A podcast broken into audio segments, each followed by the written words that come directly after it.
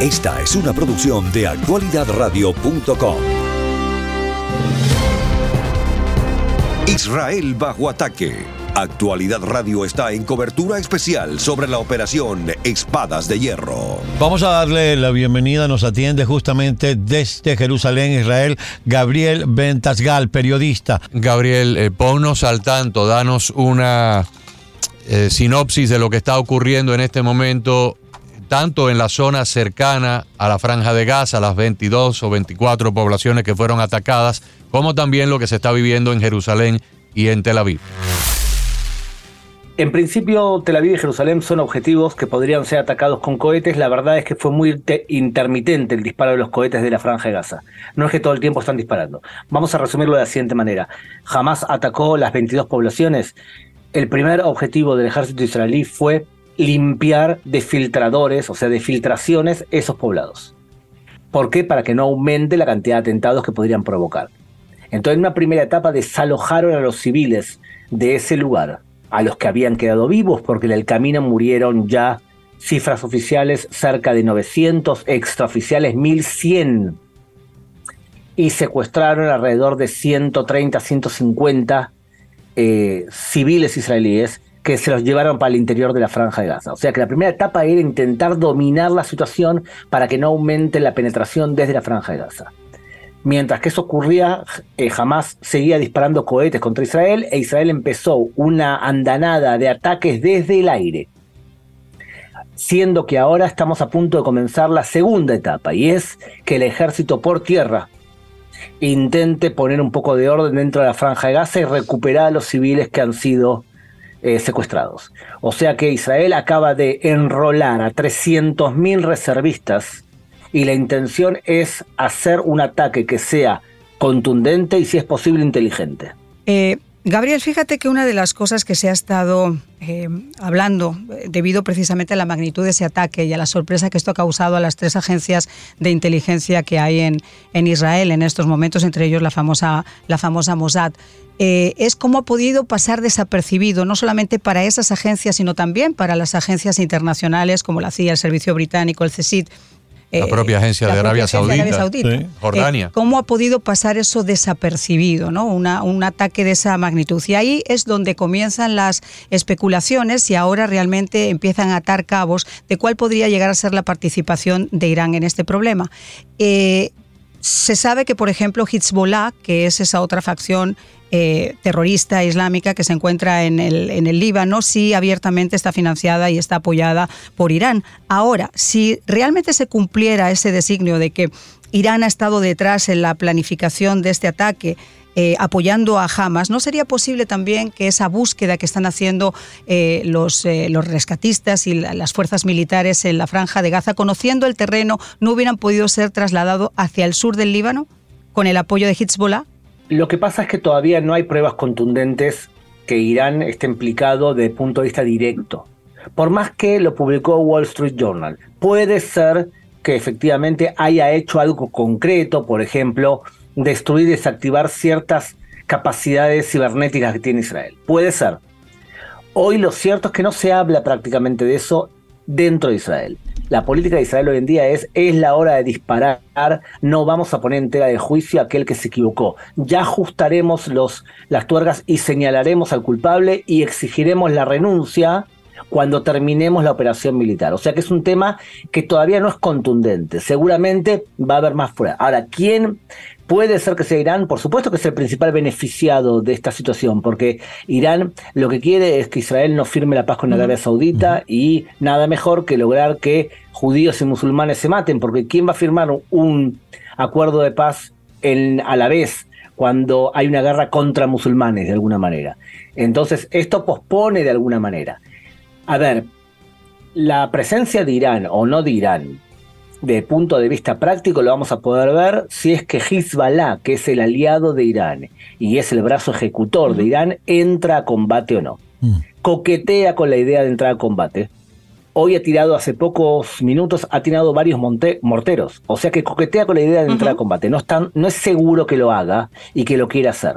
Bueno, ya lo expresó, nada más producirse el ataque, ya expresó su intención felicitando a Hamas de ayudarles en el caso de que fuera necesario para derrocar al Estado de Israel. Carlos. Sí, hay, un, tema que usted acaba de tocar, eh, Gabriel, y tiene que ver con la preparación para un ataque masivo, pero a la vez inteligente, es decir, poder lograr una operación quirúrgica para salvar a los rehenes.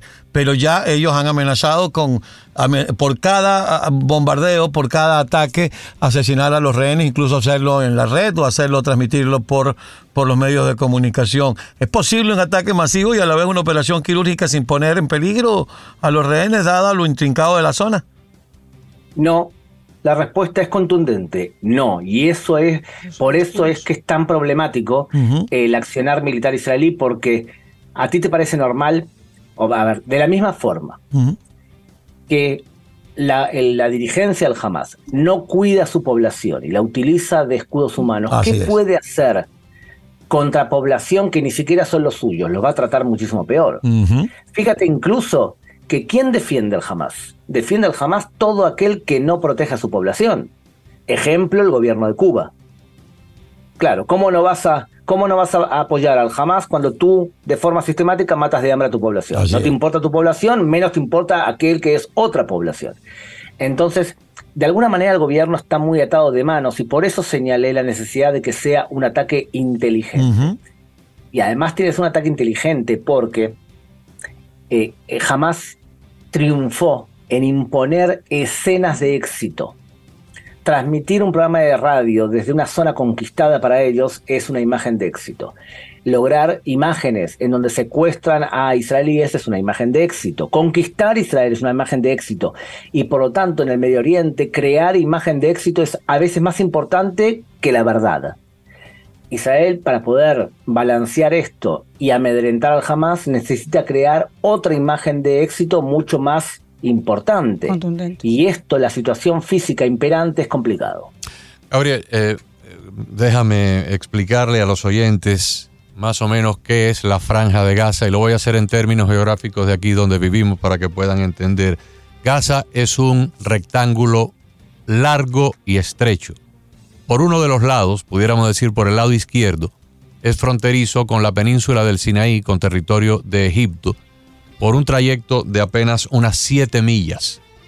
Luego por el lado largo terrestre, tiene 25 millas fronterizo con el territorio de Israel y al final de esas 25 millas hay un giro de 90 grados hacia el mar Mediterráneo de otras 5 millas. O sea que Israel tiene 30 millas de límite o de frontera con Gaza, 25 de ellas en una dirección y 5 en la otra, y el resto del rectángulo o la otra parte es el litoral del mar Mediterráneo. En esa zona de aproximadamente entre 140 y 150 millas cuadradas viven 2.100.000 personas en una de las mayores densidades de población del planeta.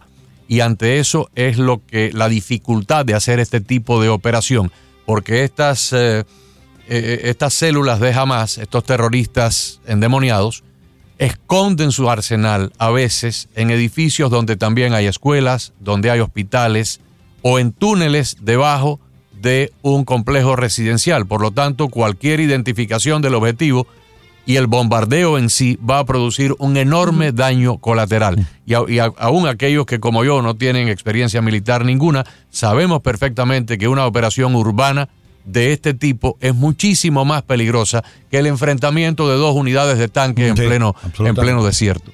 Adelante, Gabriel.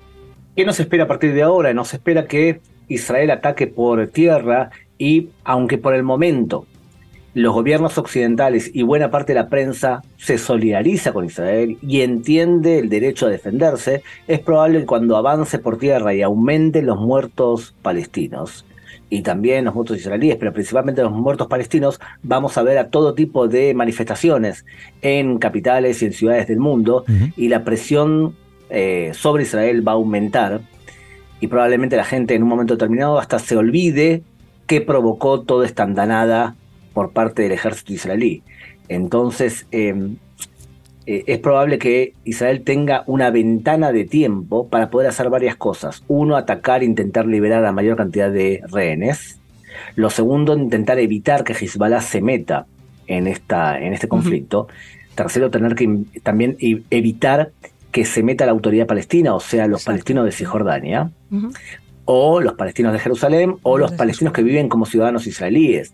Todo eso Israel tiene que manejar a la vez. Cuando la sociedad está en trauma, porque no olvidemos que lo que ocurrió ahora es parecido a los atentados de la Torre Gemelas. O el ataque de Yom Kippur. O sea, estamos hablando de un suceso que va a dividir a la historia entre antes y después. Eh, Gabriel, fíjate que una de las cosas que también comentábamos en, nuestras coberturas especiales, y, coincido contigo con lo, que, con lo que has dicho y con lo que ha dicho Agustín sobre los escudos humanos, eh, quienes conocen el, modus operandi de estas cédulas terroristas islámicas saben que las reglas de la guerra son muy diferentes a la lógica o a la forma en la que nosotros en el mundo occidental nos empleamos en esas guerras. Tristemente, un, individuo que piensa que inmolándose con... Eh, decenas de kilos de explosivos, se va directamente en una especie de fast track passport a los brazos de Alá, donde además le esperan 10 vírgenes. Es muy difícil realmente poder poder competir o poder, poder coartar de alguna forma las intenciones de, ellos aplicando la lógica o lo que nosotros utilizaríamos en una guerra convencional. Ahora, dicho esto, también has comentado algo que me parece que es importantísimo y es que eh, yo esta mañana decía que no borren las imágenes de su memoria cuando el relato regrese a su lugar obsceno, pero tampoco olviden que el patrocinador de esta masacre es Irán. Y, insisto mucho en esto porque siempre eh, hablamos del genocidio del pueblo palestino, porque lo que nos ponen son la cantidad de muertos, niños, mujeres, y como estaba comentando Agustín y como hemos comentado en numerosas ocasiones, los escudos humanos son lo que utilizan realmente para poder exportar esas imágenes. Pero la gente se olvida fácilmente de estas imágenes de hoy que nos tienen totalmente horrorizados. Y esas son las que tienen que quedar también en la memoria, porque Estamos ante una amenaza mundial donde los atentados del 11 de marzo, los atentados de Londres, los atentados de París, los atentados de Barcelona, los del 11 de septiembre, muestran que esto es un núcleo de terrorismo yihadista islámico perfectamente organizado con cédulas en diferentes partes del mundo. Es decir, esa gente, por el primer lugar donde están entrando es por la frontera sur y esa porosidad que tenemos en la frontera sur en estos momentos y después uniéndose, eh, pues igual que ocurrió con el 11 de septiembre o con estos atentados donde las cédulas ya estaban metidas y viviendo en cada país y disfrutando nada más que elaborando ese macabro plan. Ya, ya comienza, Gabriel, acá en Estados Unidos la ultra izquierda radical a tratar de dominar la prensa y dominar el lenguaje antisemita. Em, tristemente, vergonzosamente para mí, y me imagino que para mis compañeros, cinco miembros de esa izquierda radical, entre ellos una musulmana, Ilan Omar, miembros del Congreso de los Estados Unidos, ayer se unieron a una manifestación de socialistas acá en este país eh, para apoyar a los palestinos. Y bueno, hemos tenido comentarios que van desde eh, Evo Morales saludando a, los palestinos, Gustavo Petro haciendo comentarios estúpidos también. Así que eh, eso va a ser parte de, la guerra, porque va a haber dos guerras ahora la guerra a, tiro limpio allí y la, guerra mediática, la, guerra informática. Ya empezó la, línea editorial para toda América del Sur de Telesur a apoyar el ataque, a defender a los palestinos y hablar de los ocupantes, refiriéndose a los israelíes. Y entonces también eh, tenemos que ver eh, en las imágenes que salieron el sábado, yo con estos ojos vi a un padre con una niña de 8 o 9 años eh, subida en el cuello, la niña estaba subida en el cuello y los pies de la niña le colgaban por, por el pecho del papá y la niña tenía un AK-47. La niña tenía un AK-47 en la mano. Hace 10 o 15 años, en una situación similar, un niño de apenas 4 o 5 años tenía una granada en la mano. O sea, este es un enemigo que ha logrado invadir con este odio visceral, inclusive la niñez y la adolescencia. Contra eso, ¿qué se puede hacer? Es triste porque yo soy cristiano, yo quiero la paz, yo quiero el amor, yo quiero la buena convivencia, pero hay momentos en que no queda otro más remedio que el exterminio total del enemigo, porque no hay un Estado que tenga el tamaño del Estado de Israel y que esté rodeado de estas víboras, así no se puede vivir.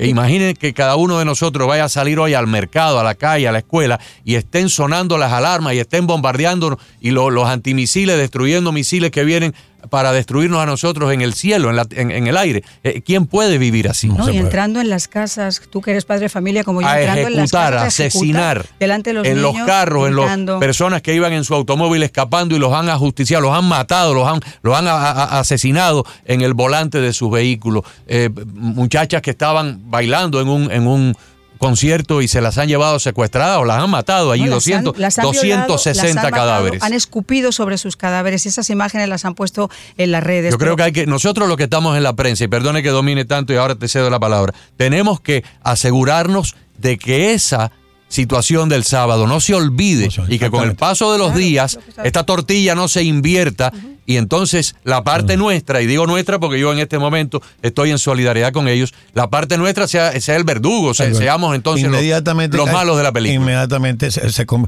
convierte en el protagonismo para ellos y los malos de la película so- somos nosotros. Miren, Adelante. Adelante, Gabriel. Para terminar, porque tengo que entrar en otra cadena de televisión, nomás decirles que yo soy pesimista con respecto a la brújula moral que guía a muchos de los medios de comunicación en varios lugares del mundo.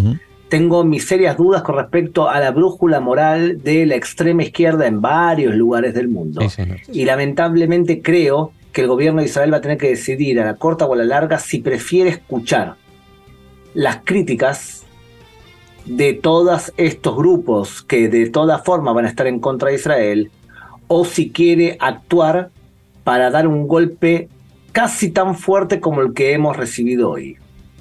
Por lo tanto, soy pesimista con respecto a la capacidad para recordar lo que ocurrió hace dos días. Actualidad Radio está en cobertura especial por la situación en Israel.